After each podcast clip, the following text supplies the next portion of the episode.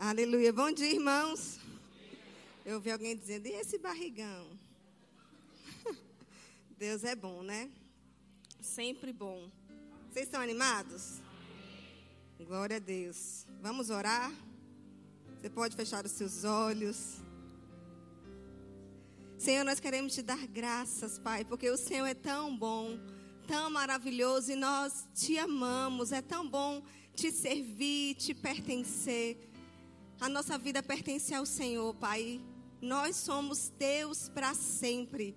Um dia fizemos a melhor escolha, a melhor decisão da nossa vida, que foi nos entregarmos ao Senhor. O Senhor é nosso dono, o Senhor é nosso Senhor. Obrigada por essa manhã poderosa, Pai, onde nós iremos trazer à memória aquilo que um dia o Senhor fez por nós e por isso nós estamos aqui.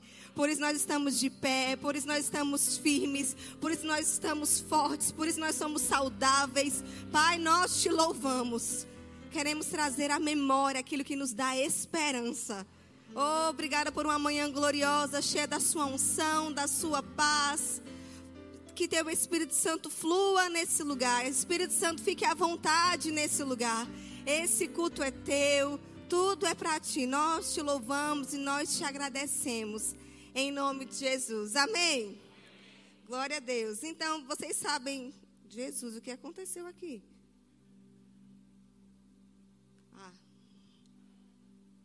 Tinha acontecido um problema, gente. Todas as minhas anotações acabaram de sumir, mas elas acabaram de aparecer. Glória a Deus. Vocês sabem que nós estamos, Pastor Raimundo e Irmã Vânia tiveram a direção para esses primeiros três domingos nós falarmos sobre a Páscoa, né? Sobre o verdadeiro sentido, o verdadeiro significado da Páscoa. Também falou sobre nós lermos, se você não tem, se você tem. Se você não tem, vai chegar na livraria ainda esse livro de Rick Renner, totalmente pago, um livro maravilhoso. Eu te indico esse livro assim como pedras preciosas do grego também nesse período de outono, né? A gente está falando, a gente não, ele fala sobre todo mês de abril, sobre o que aconteceu com Jesus. E é muito bom, o pastor Adalto ministrou domingo passado, Nana pregou também. Nós já vimos, quem estava aqui, alguém que não estava no domingo passado, não estava? Então a maioria estava, então você vai ouvir, eu creio que de novo. Mas Paulo fala que é segurança para nós ouvirmos as mesmas coisas, amém? Então, nós ouvimos no domingo passado e nós é, já sanamos isso, né? Que Páscoa não tem nada a ver com coelhinho, nem com ovo de Páscoa, nem com ovo de chocolate, vamos falar assim. Mas, como o pastor Adalto bem falou, é muito bom comer o chocolate. Né? Então, não tem problema nenhum. Assim como também o Natal não é Papai Noel. Mas nós pegamos esse momento e ficamos juntos com a nossa família e temos a plena comunhão com a nossa família. É maravilhoso lembrar daquilo que Jesus fez, né? Do nascimento dele, que nós consideramos nesse período. A mesma coisa é a Páscoa, queridos. A Páscoa não tem a ver com coelhinho, não tem a ver com ovo, com ovo, nem de chocolate, nem de nada. A Páscoa tem a ver com um ato de amor. Sabe, a Páscoa é relação a resgate, a relação à redenção. E nós vimos que quando Deus, o pastor Adalto falou sobre isso lá, vamos abrir lá em Êxodo 12. Abra sua Bíblia em Êxodo 12, por favor.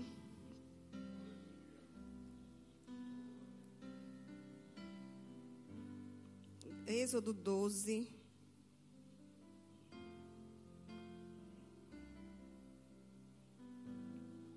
Vamos ler o verso 14. Este dia vos será por memorial, e o celebrareis como solenidade ao Senhor nas vossas gerações, e o celebrareis por estatuto perpétuo. Nós sabemos, queridos, que o povo de Deus, ele ficou preso, cativo no Egito por muitos anos. Vocês lembram disso? E eles estavam lá escravizados naquele lugar, sendo humilhados, torturados. E eles clamaram ao Senhor, eles lembraram de Deus e eles clamaram por um libertador. E Deus, ele respondeu como Deus, ele ouve a sua oração. Você crê nisso? Quando você ora, Deus, ele te ouve, Deus, ele te responde. Então Deus, ele enviou um libertador para resgatar aquele povo e tirar daquele povo, povo daquele lugar. E naquele período houveram dez pragas.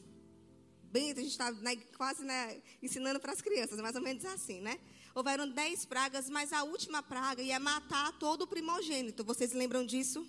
Mas Deus falou que era necessário o povo de Deus fazer alguma coisa diferente.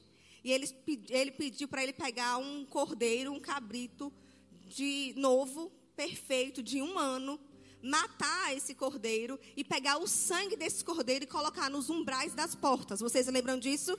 E quando passasse a noite, o anjo da morte, quando chegasse, ele, iria, ele não iria entrar naquela casa. Na casa onde não tivesse o sangue aplicado, ele entraria. Mas na casa onde houvesse o sangue do cordeiro, o anjo da morte iria passar. Vocês estão comigo? Então a gente sabe também que Páscoa significa passagem passar por cima. E sabe, queridos, isso significa que eles foram libertos, eles tiver, obtiveram um grande livramento. O anjo da morte não conseguiu entrar na casa onde existia o sangue.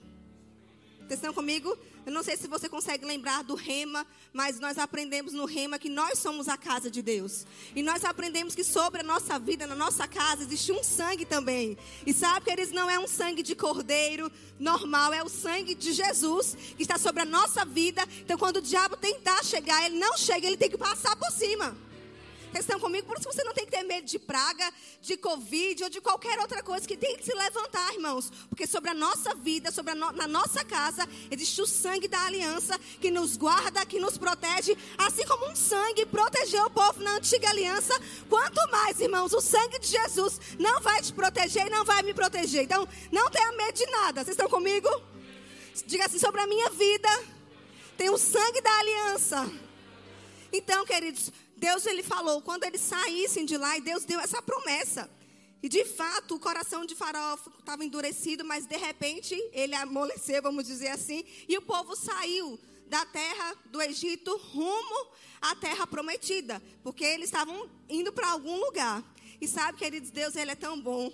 Aquele povo não saiu daquele lugar de mãos vazias. Ai, eu acho isso tão maravilhoso. Nós temos uma palavra, queridos, da nossa mãe espiritual que dessa pandemia dessa, nesse momento agora, nós não iremos sair de mãos vazias. Se um povo na antiga aliança, quando Deus libertou, deu uma promessa para eles irem para aquele lugar, não saíram de mãos vazias, nós também não sairemos de mãos vazias dessa pandemia.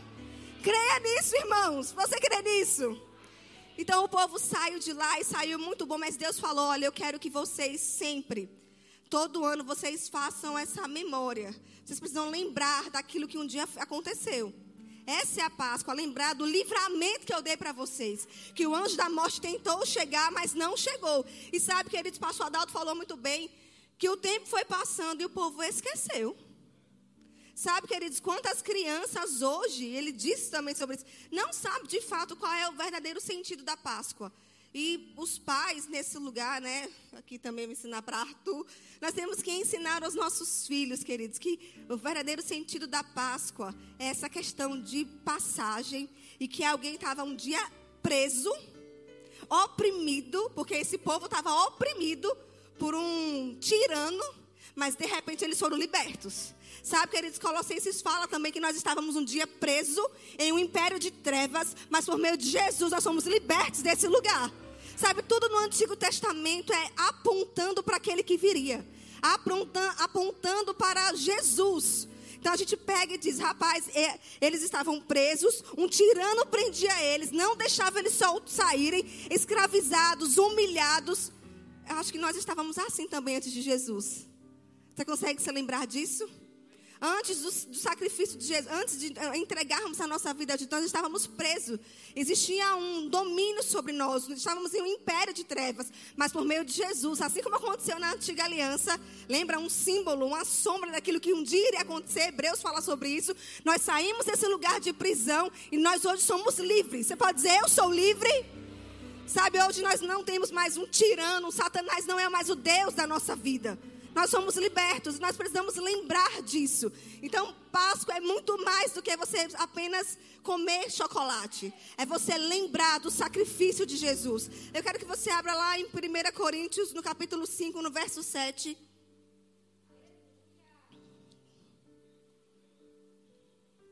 Vocês estão conseguindo entender? Estou sendo clara, gente. Vão conversando comigo.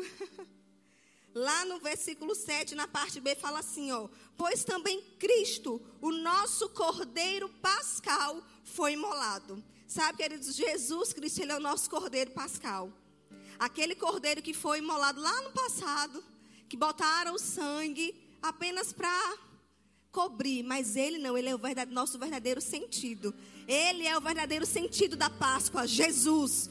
Então, quando eu tenho que pensar em Páscoa, eu não tenho que pensar em coelhinho, nem ovo de chocolate. Quando eu pensar em Páscoa, eu tenho que pensar na minha libertação, no sacrifício de Jesus, que foi um preço alto, irmãos.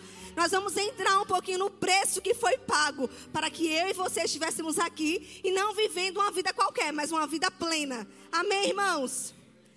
Eu anotei aqui, acho que eu peguei de alguém. Não sei se do livro, mas a Páscoa é sobre o amor de Deus por nós, que foi capaz de enviar o seu único filho para morrer na cruz. A passagem da escravidão do pecado para a liberdade em Cristo. A Páscoa fala-se de amor. Fala comigo, amor. O amor de Deus por nós, sabe, queridos? Ele pegou aquilo que ele tinha de melhor.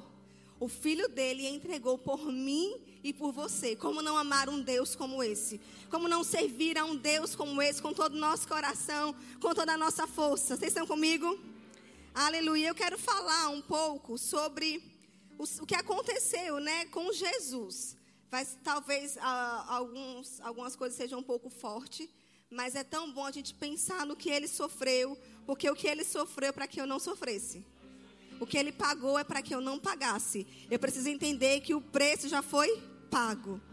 Totalmente pago. E uma vez que foi pago, já foi pago. Então o diabo não tem como ficar tentando é, pegar de mim, me cobrar de mim essa dívida. Jesus pagou. Sabe o que ele ele se entregou voluntariamente por mim e por você. Ele escolheu morrer por mim, por você. Então, quando nós entrarmos em alguns assuntos do sofrimento dele, não fica pensando ou fica, fica desesperado. Não, você precisa pensar nisso e agradecer a Deus por ele ter sofrido desse jeito para que você não sofresse. Nós é, estamos no rema na matéria Justiça de Deus e fala sobre isso. Que ele foi o nosso substituto perfeito, irmãos. Era o nosso lugar. O que ele passou era era para mim e para você passar. Mas graças a Deus por Jesus, e eu creio que o Espírito que o pastor Raimundo e irmã Vânia quer imprimir em nossos corações nesse mês de abril, é para que nós tenhamos todos os dias nosso coração grato por aquilo que ele fez por nós. Todos os dias trazermos à nossa memória o sacrifício, o sangue derramado por nós, sabe? Querido, sim, ele morreu, mas ele não está morto. Ao terceiro dia ele ressuscitou e essa é a nossa vitória, irmãos. Graças a Deus pelo corpo dele que foi moído, graças a Deus pela coroa de espinhos na cabeça dele. Glória a Deus por isso, porque essa é a nossa vitória. Essa é a nossa vitória, irmãos. Se não fosse Jesus, eu não sei onde nós estaríamos hoje. Então precisamos nos lembrar e ter um coração grato. A cada hora que eu estiver falando aqui, ou o pastor Marco no segundo culto, os outros ministros, comece a lembrar durante a semana em casa também, dizer: Senhor, muito obrigada. O preço foi pago. O preço foi alto e foi pago. Então eu não preciso mais pagar esse preço. Vocês estão comigo, irmãos? Deus é bom, maravilhoso e fiel. Uh, glória a Deus. Tá quente aqui, né, gente? Vamos avançar. Deixa eu me organizar aqui, tá? Tenham paciência comigo, tá bom, gente? Arthur hoje está fazendo nove meses. Calma, não vai acontecer nada aqui.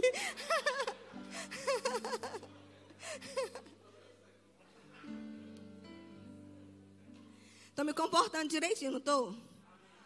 Domingo estava todo mundo preocupado, porque eu comecei a, sei lá, não estava pulando, pulando, pulando. Eu tô quieta, só de um lado para outro. Vamos lá, deixa eu me, me encontrar aqui. Eu quero que vocês abram lá em João. Deus é bom. João 18.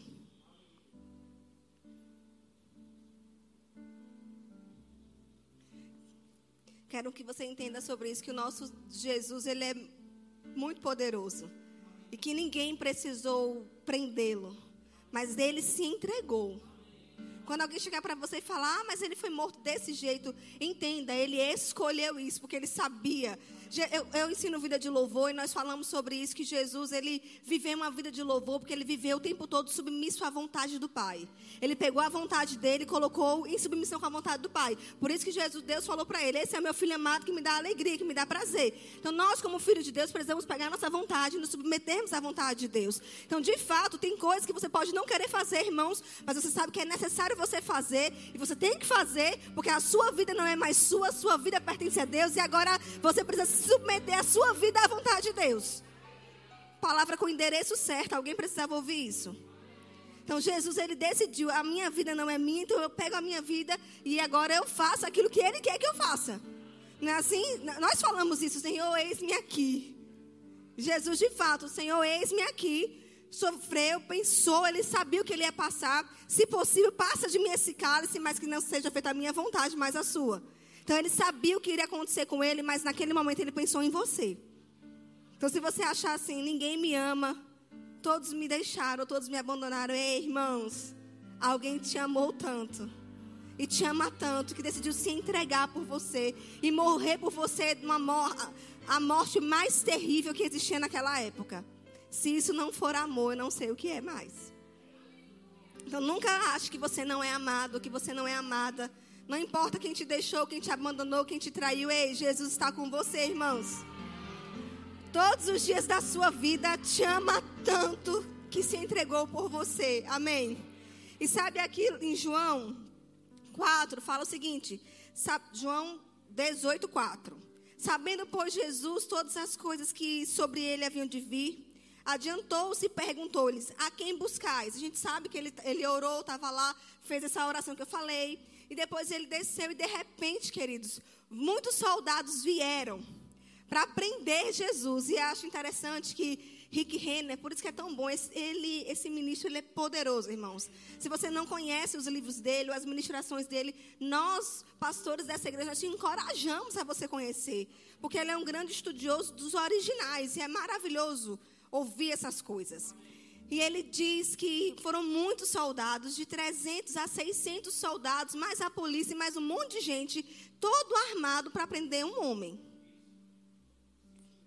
Um homem no natural precisa de tanta gente para ser, ser preso? Não. Qual será, ele diz, qual será o relato que Judas falou sobre quem era Jesus? Não é verdade? Quantas, acho que ele deve ter dito, rapaz, ó, tentaram prender muitas vezes e de repente ele sumia. Desaparecia. Mas porque não era a hora. Jesus sabia a hora certa. E como eu disse, ninguém prendeu ele, ele se entregou. Vocês estão comigo? E de repente, aí nesse texto ele diz: responderam, a, é, perguntou a quem buscais, e eles responderam a Jesus, o Nazareno. Então Jesus lhe disse: Sou, é, é, sou eu. Ora, Judas o traidor também estava com eles. Aí vamos deixar aqui. Você pode ler essa parte em casa. Eu vou parar aqui rapidinho. No original, essa palavra, quando Jesus fala sou eu, a palavra correta é aquela palavra que diz eu sou. Então, quando perguntaram a quem você está buscando, ele, aí fala, ele fala, os soldados responderam a Jesus, ele disse eu sou. Sabe aquele eu sou quando Deus se revelou a Moisés? É, Senhor, como é que eu vou chegar diante de Faraó? Como é que vai ser? Não, Moisés, você diz assim: o eu sou te enviou. Sabe, aquele que você precisa que ele seja nesse momento está te enviando. E Jesus falou, eu sou. E queridos, né, você pode ler em casa. Rick Renner fala sobre isso. Quando ele disse, eu sou, algo sobrenatural aconteceu. Uma força invisível saiu que eles não conseguiam entender. E aqueles homens de 300 a 600 soldados, mas todos os policiais e um monte de gente, eles caíram. Eles foram para trás, eles cambalearam e eles caíram. E no original eles caíram como mortos. O que foi que derrubou esses homens? Um poder sobrenatural, queridos, que estava na vida de Jesus. Eu quero te dizer, hoje Jesus não está mais aqui. Jesus ele cumpriu a carreira dele, a obra dele, a missão dele, mas deixou o Espírito Santo e esse poder está disponível em nossa vida, porque nós nascemos de novo, aquele poder dunamis está dentro de nós. Então não tenha medo de nada, irmãos. Em meio às circunstâncias e adversidades, quando o diabo tentar se levantar, você tem que se levantar e dizer: Eu sou. O eu sou habita em mim. O eu sou está comigo. E sabe, queridos, todas as circunstâncias, enfermidade, qualquer coisa que se levantar, tem que se prostrar e se dobrar diante do nome do eu sou, que habita em você, irmãos. O eu sou está com você, você não está sozinho. Todos os dias tem essa consciência. Porque a questão, queridos, não é que nós não sabemos. Nós sabemos, mas às vezes parece que nós não temos a consciência todos os dias. Porque eu não sei se com você acontece, mas comigo acontece. O dia mal tenta bater na minha porta. Acho que na sua não. Aparece o dia mal, tenta bater? Mas nós temos que trazer à memória aquilo que nos dá esperança. Quem está comigo? Quem habita em mim? Que poder é esse sobrenatural que está dentro de mim?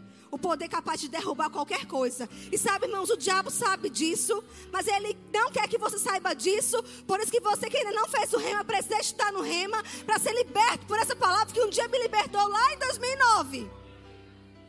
E se você já fez o rema, volte para ver a Luminai, seja Luminai, para ouvir novamente essas coisas e ficar firme.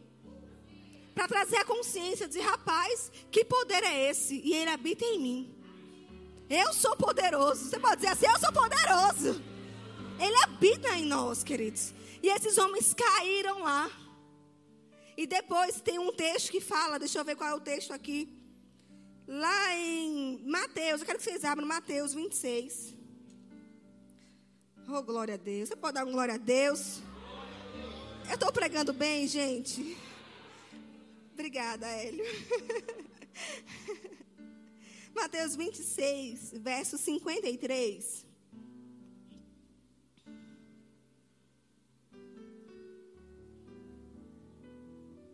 Você sabe que Pedro, ele foi impulsivo e quando os soldados estavam lá para prender Jesus, ele quis fazer alguma coisa, né? Nós precisamos ter cuidado e não sermos precipitados. Amém, irmãos? Com nada. Lembra que tudo fazia parte de um grande plano de Deus. E Pedro sacou a espada e diz, a Bíblia fala que ele cortou a orelha do homem. Mas você sabe, né? Ninguém vai sacar uma espada com tanta força para cortar a orelha de ninguém. Ele quis cortar a cabeça do cara. E na hora ele errou o golpe e cortou a orelha. E Jesus, ele curou. Henrique Renner fala bastante. Dona irmã Vânia falou na live, acho que de sexta-feira, sobre isso também. Quem era esse homem que Pedro cortou a orelha, aí você pode assistir a live no Verbo Salvador de 10 horas da manhã. Na verdade, todas as lives de 10 horas da manhã é sobre isso e está sendo maravilhoso. Amém? Mas acho interessante nesse verso 53 que Jesus fala assim, ó. Acaso pensas que não posso rogar a meu pai e ele mandaria neste momento mais de 12 legiões de anjos? Sabe que Henrique Renner fala que uma legião de anjos, uma legião, na verdade, são 6 mil. Então ele está dizendo: Você acha que eu não posso rogar para o meu pai? E ele vai enviar, se fosse um, seis mil anjos para vir aqui me ajudar? Mas Jesus não fala seis mil anjos, ele fala mais de doze legiões de anjos. Quantos anjos disponíveis para nos guardar, irmãos? Você não precisa ter medo de nada. Você não precisa ter medo de sair de casa. Não precisa ter medo de que seus filhos peguem um ônibus ou peguem um Uber, porque existem anjos liberados e acampados para guardar você e toda a sua casa. Jesus disse: Você acha que se eu pedir, Ele não vai mandar? Oi, irmãos! O mundo espiritual, ele é real. Anjos estão ao nosso redor. Não importa se o diabo na época conseguiu convencer é, anjos a caírem, a virarem demônios. Ei, irmãos, mas o céu nunca perde para o diabo. Caiu uma parte dos anjos, mas muito mais ficaram com Deus e muito mais estão conosco. Então não tem, ah, o diabo está por aí. Não importa, irmãos. Os anjos estão acampados ao nosso redor. Nos guardando, nos protegendo. E eles estão disponíveis. Eles estão ao seu dispor. Mas basta você falar. Anjos, vão lá e pega para mim aquilo que é meu. Esqueceu alguma coisa? Onde é que está tal coisa? Ah, Espírito Santo, anjos, me mostra. Onde está o livro que eu não sei onde é que está. E ele vai te mostrar. A, a, nossa vida, queridos, ia ser muito mais fácil se contássemos muito mais com a ajuda sobrenatural que nós temos. E eu quero te incentivar a você contar muito mais com a ajuda espiritual que você tem. Você não está sozinho, então não sabe como fazer. Clama ao Espírito Santo, clama aos anjos. Ai, Pátria, esse povo vai achar que, nós, que eu sou doido, mas já acho, irmãos. E nós não somos tão normais assim, afinal de contas, nós acreditamos em alguém que, no nascimento de uma pessoa, um, um menino que nasceu, sem uma mulher ter tido relação sexual com um homem. Você não crê nisso? Que Jesus veio? Você já viu Jesus? Não, mas você crê o que é isso? É fé, irmãos. Então, tudo em nossa vida cristã é pela fé. Então, se eu acredito em Jesus, na mensagem da cruz, no que Deus fez, eu acredito também que tem anjos liberados ao meu dispor. Então, que eles têm anjos liberados para você. Eu quero ler aqui, ó. Lá em Mateus, é, você passa um pouquinho. A gente está em 26, 53, né? No 26, 57, diz assim, ó. E os, que, e os que prenderam Jesus o levaram à casa de Caifás, o sumo sacerdote, onde se haviam reunido os escribas e os anciãos. E sabe essa palavra aqui, ó? Ah, levaram, retrata. Ah, Henrique Renner que fala sobre isso, tá, gente? Por isso que é bom você estudar e buscar bem o original, que você tem uma clareza melhor do que o texto está dizendo. Porque parece só que levaram, mas ele mostra que essa palavra levar retrata um pastor que amarra uma corda no pescoço da sua ovelha, ovelha e em seguida conduz ela. Então, mostrando que Jesus não foi pego à força. Porque se um pastor pegar uma corda e bota na ovelha e diz, vamos, e conduz, ela está indo junto. Não está puxando a ovelha. Vocês estão conseguindo entender? Então, ninguém precisou puxar Jesus. Por que eu estou falando tudo isso? Para que você entenda que ele era poderoso. Era, estou falando porque estou contando na época, mas ele continua sendo poderoso um homem poderoso hum, que falou que anjos podiam livrá-lo. Quando ele disse quem ele era, porque ele sabia quem ele era, por isso que você tem que saber quem você é. Os soldados caíram quase como mortos, mas mesmo assim ele sabia do plano de Deus. Então ele decidiu se entregar. Então ele mesmo foi voluntariamente. Fala comigo, voluntariamente.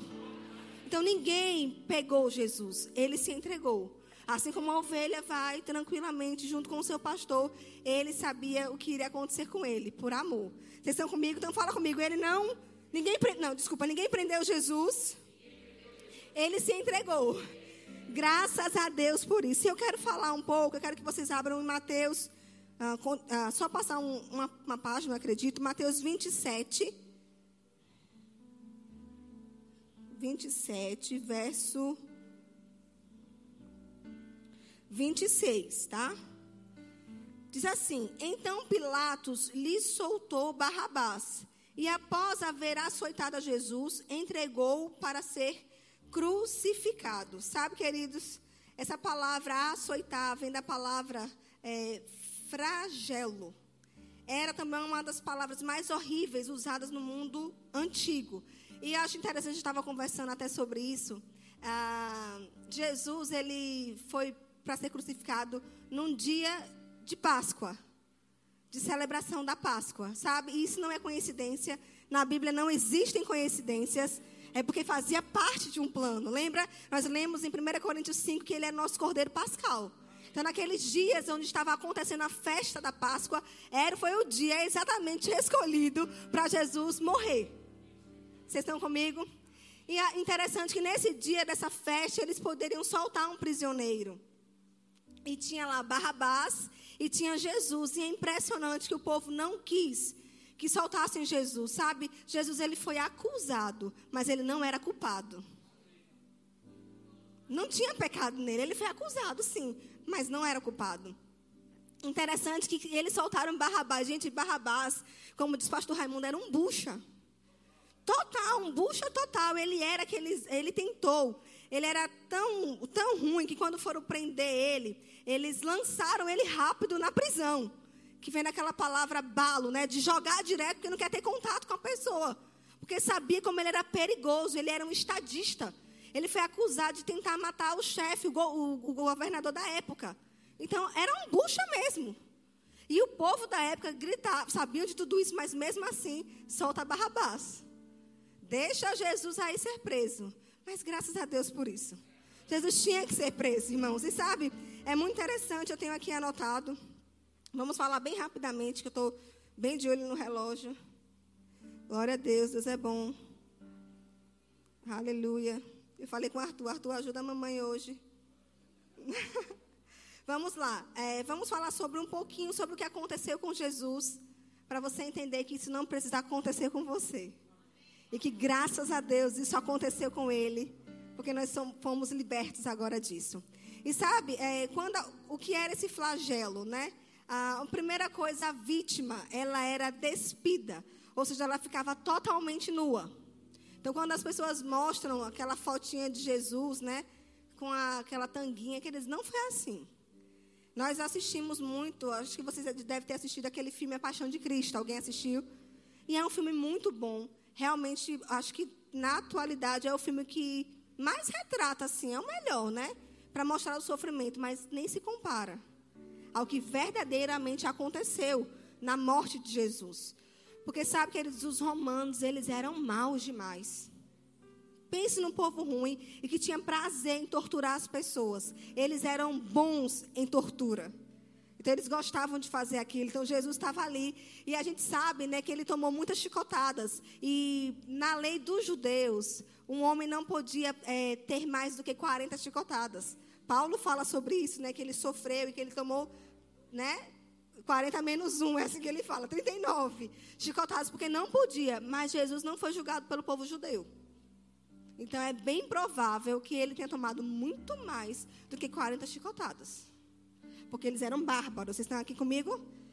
E sabe, a, é, a, sua carne ficava toda descoberta para a ação do espancamento. Eu vou, ficar, eu vou ler algumas coisas porque eu não gravei tudo. Tudo bem? ah, a vítima ela era amarrada em um poste de flagelação. Ah, de 60 centímetros de altura, suas mãos ficavam amarradas sobre a cabeça em um anel de metal e os seus pulsos ficavam seguramente algemados nesse anel. E ele não conseguia se mover, certo? Consegue imaginar isso? Enquanto isso, queridos, existiam normalmente no mínimo dois torturadores.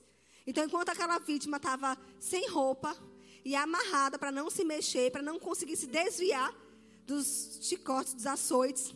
Um, um do lado dava um, o outro dava outro. E ia ficando assim. E sabe, às vezes a gente acha que era um chicote qualquer, né? Pastor Adalto falou até um pouco sobre isso, né? Como era isso. Mas Rick Renner mostra que nas pontas desse chicote de couro tinha vidro, metal e tantas outras coisas. Então, queridos, quando o chicote vinha e pegava na pessoa, ela não apenas batia assim, não, não, ela arrancava pedaços da pele. Então era um de um lado arrancando, outro um lado arrancando. Arrancando e arrancando. Tu imagina mais de 40 chicotadas desse jeito. Mas o nome disso é o quê? Amor. Ele não precisava passar por isso, mas ele quis passar por isso. Porque ele sabia o que iria acontecer.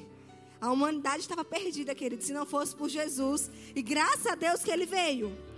E sabe, no primeiro golpe, o corpo já ficava enrijecido.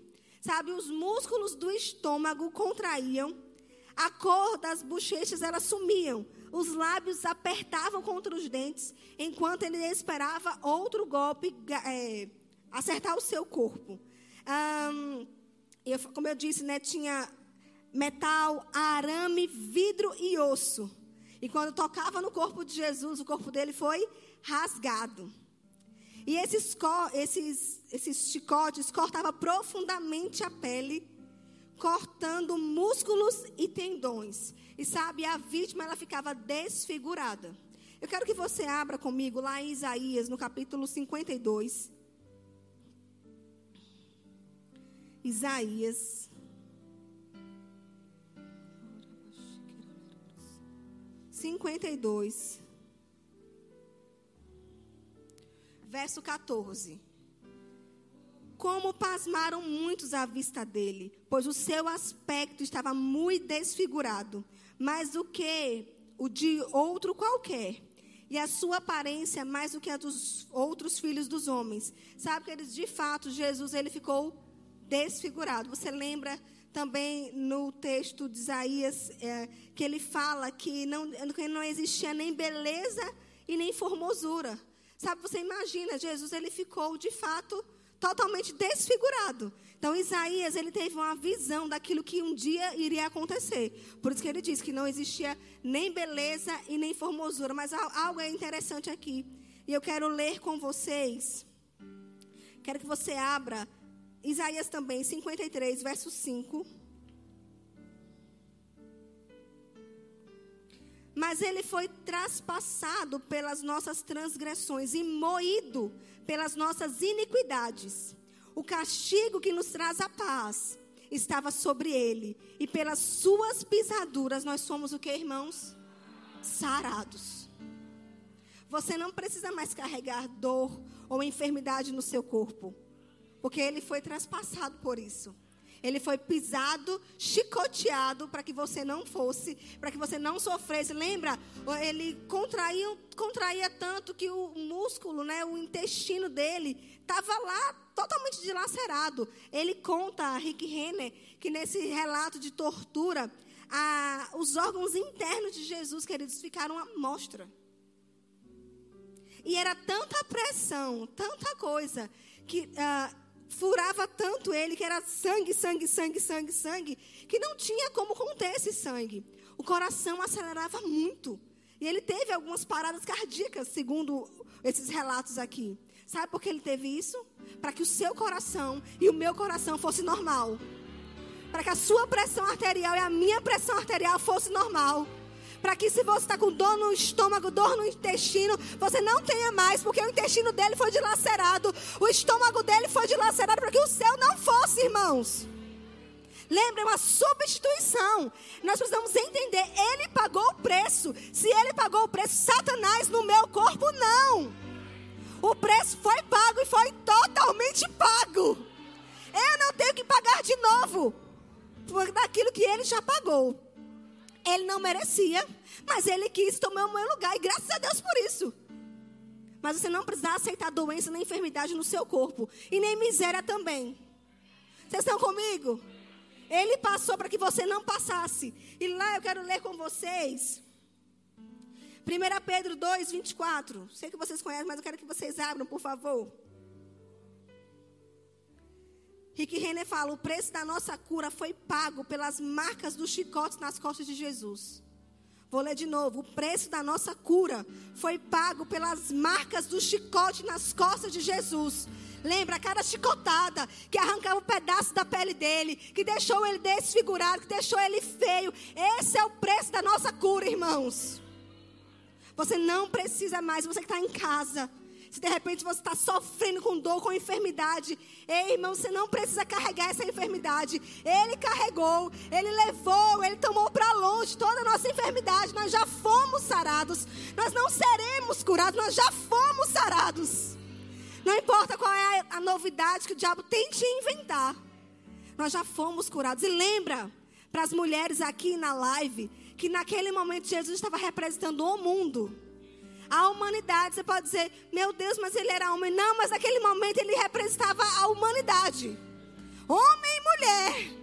Então, seu útero perfeito, seu ovário perfeito, suas trompas perfeitas, porque ele não substituiu. O preço foi pago. O preço já foi pago, irmão. Você pode dizer, o preço já foi pago.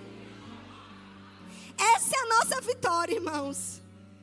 Sabe, eu me lembro que eu estava em casa um dia, eu comecei a orar e eu me lembrei uma palavra, me veio uma palavra assim: primeiro amor. Falei, que, que legal. E na hora eu tentei botar uma canção e eu achei uma canção em inglês. Coloquei quando eu ouvi, Deus falou tanto comigo que Deus já estava ministrando no meu coração sobre essa questão de nós, do primeiro amor. Você lembra como era? Quando você orava, quando você simplesmente ia orar e você chorava tanto agradecendo pelo sacrifício dele. Só eu. Mas sabe, nós precisamos de fato voltar a esse primeiro amor. Todos os dias e dizer, rapaz, onde eu estaria se não fosse Jesus? Irmãos, para de tanta besteira, de tanta picuinha, de tanta confusão, de deixar a ofensa entrar no seu coração. Foca em Jesus, sabe? Nós não temos tempo, tempo mais para perder com ressentimento com nada. Ei, irmãos, nós temos uma grande obra aqui. E sabe, foca naquilo que ele fez. E todos os dias acorda e dá graças ao Senhor. da graça, nós pedimos muito, mas é tempo de nós voltarmos para agradecer mais a Ele. Lembrando do sacrifício dele, imagina, irmãos, o corpo dele foi desfigurado. A coroa de espinhos na cabeça dele não foi espinho de rosa, aquele espinhozinho que entra no seu dedo, não. Era espinho grandão. E entrou e perfurou o crânio dele. Pra, por que isso? Para que a sua mente, as suas emoções fossem equilibradas para que você pudesse viver com a mente abençoada. Afinal de contas, nós declaramos: Pois eu tenho a mente de Cristo. A mente que foi perfurada. Sabe aquela. Pre... Imagina que pressão foi. Para que você não tivesse mais pressão na sua cabeça. É tempo de você pressionar o diabo, e não deixar o diabo ficar te pressionando. Jesus já teve pressão demais na cabeça dele naquela, naquele evento lá. Para que você está querendo carregar esse negócio? Queridos, chega disso. Aprenda a relaxar e dizer: Eu não vou ficar preocupado, não vou ficar pressionado. Minha cabeça é abençoada. Você pode botar a mão na sua cabeça e declarar que você não vai ficar pressionado, angustiado, preocupado. Que a paz de Deus habita em você, no seu coração, na sua mente. Amém, irmãos? Graças a Deus por isso. E lá em 1 Pedro 2, verso 24, fala o seguinte.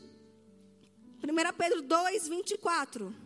Carregando Ele mesmo em seu corpo sobre o madeiro os nossos pecados, para que nós, mortos para os pecados, vivamos para a justiça. Por suas chagas fostes sarados. E tem a, a versão fala por sua, fe, suas feridas. E a palavra feridas aqui é uma palavra chamada. Eu não, eu não sei ler essas palavras assim. Samuel é melhor do que eu nisso. É por isso que às vezes eu não falo a, o original, só falo o significado. Vocês me perdoa por isso, né, gente? Um dia eu vou aprender. Vamos lá, mas a palavra é a palavra mopse. Ó, tô chique. E o que é essa palavra, que é a palavra feridas? É um hematoma inteiro.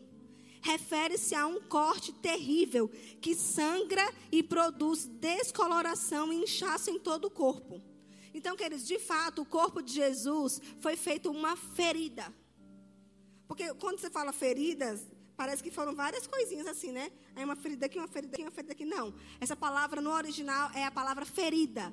O corpo dele inteiro era uma ferida. Porque imagina, foi desfigurado. E sabe, quando Pedro ele relata sobre isso, Isaías, ele teve a visão daquilo que iria acontecer. Mas Pedro ele pôde declarar com júbilo, porque Pedro estava lá no momento em que Jesus foi morto e crucificado. Então ele viu, testemunha ocular, estava ali. Então ele pôde dizer, pelas feridas dele, pela aquela, pelo aquele corpo sendo uma ferida, é isso que eu fui curado. Por isso nós fomos curados. Por isso nós já fomos sarados. E sabe, que você pode dizer assim, ai, mas isso aí deve estar dizendo que nós saímos do império de trevas, né, com relação a algo espiritual. Não, essa palavra está dizendo o seguinte. A palavra curado que está dizendo aqui, por sua ferida nós fomos curados. É a palavra grega iaomai. Estou melhorando. Uma palavra que se refere claramente à cura física. Ela foi emprestada do termo médico, que descreve a cura física ou a cura do corpo humano. Então, quando Pedro estava dizendo aqui, ó, pela ferida dele, pelo corpo dele todo ferido, é que você foi curado o quê? Fisicamente.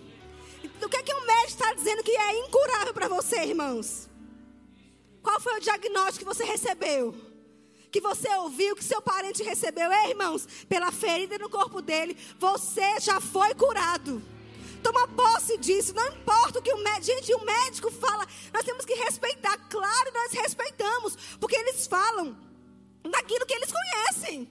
Mas eu também falo daquilo que eu conheço, irmãos. Não apenas o que eu conheço, mas aquilo que eu já provei, vi que é verdade e que funciona na minha vida e na sua vida. Então deixa ele falar o que ele conhece. Mas você, você que escolhe, o que, que você vai aceitar?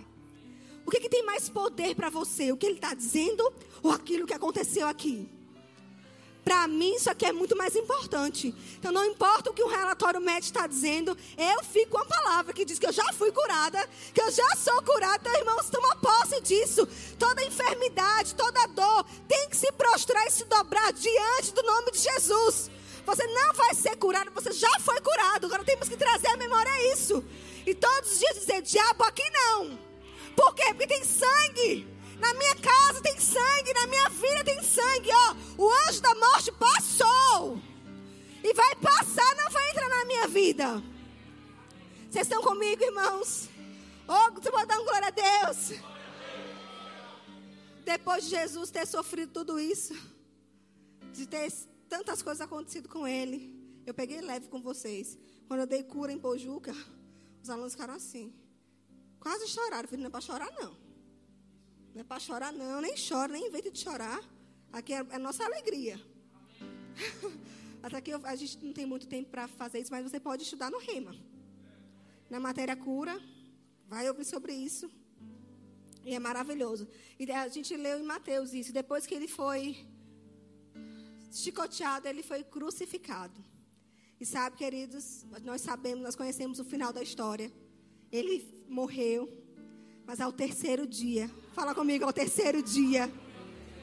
Sabe, queridos, a morte não pôde segurá-lo.